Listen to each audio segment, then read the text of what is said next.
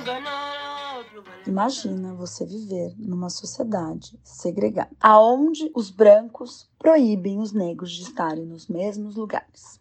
Esse foi o apartheid, um regime de segregação racial que ocorreu entre 1948 e 1994 na África do Sul.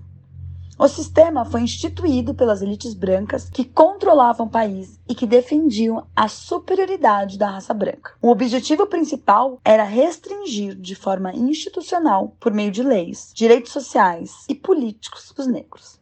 Entre as regras impostas, os negros não poderiam frequentar os mesmos lugares que os brancos, ter a posse de terras, circular livremente pelo território ou participar de decisões políticas. Agora imagina você se indignar com isso e por esse motivo ser preso, condenado à prisão perpétua, passar 27 anos da sua vida numa cadeia, somente por defender uma sociedade mais igualitária. Pois bem, essa é a história de Nelson Mandela, hoje considerado um dos maiores líderes que a humanidade já teve, tendo inclusive ganhado o Prêmio Nobel da Paz. Nascido em 18 de julho de 1918, formou-se advogado no curso de Direito em uma das primeiras universidades da África do Sul a ministrar cursos para negros. Mandela, líder sul-africano e ex-presidente da África do Sul, se tornou referência na luta pelo fim do apartheid e na defesa por uma sociedade mais justa e igualitária. Mandela inicia sua luta na década de 1950, participando de ações do CNA, Congresso Nacional Africano, já que nesse período um governo de extrema direita assumiu o comando da África do Sul. E o regime de segregação foi expandido ainda mais, aumentando a repressão contra os que se posicionavam contra ele. O envolvimento de Mandela com a CNA fez dele um homem perseguido pela polícia. Mandela, que era um líder que defendia resistência pacífica, o diálogo e a desobediência civil, a partir de 1960, com o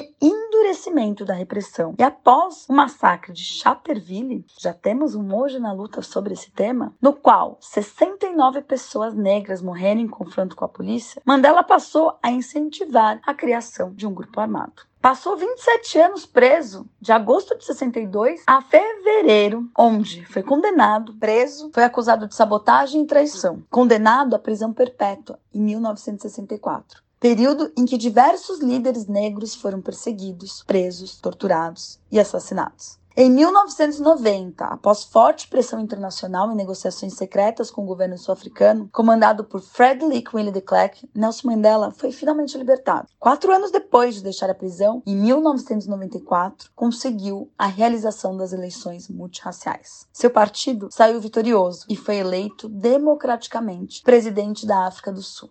Nelson Mandela foi o primeiro presidente negro da África do Sul, até então dominada politicamente e economicamente por brancos. Mandela morre aos 95 anos, deixando um legado de uma cultura de paz que ele criou em torno de um assunto tão feroz. Já que Mandela, sempre que pôde, valorizou o diálogo, defendendo uma sociedade justa e democrática. Como ele mesmo dizia, eu nutri o ideal de uma sociedade democrática e livre, na qual todas as pessoas vivem juntas, em harmonia e com oportunidades iguais. É um ideal que espero viver para alcançar, mas se for preciso, é um ideal pelo qual estou preparado para morrer.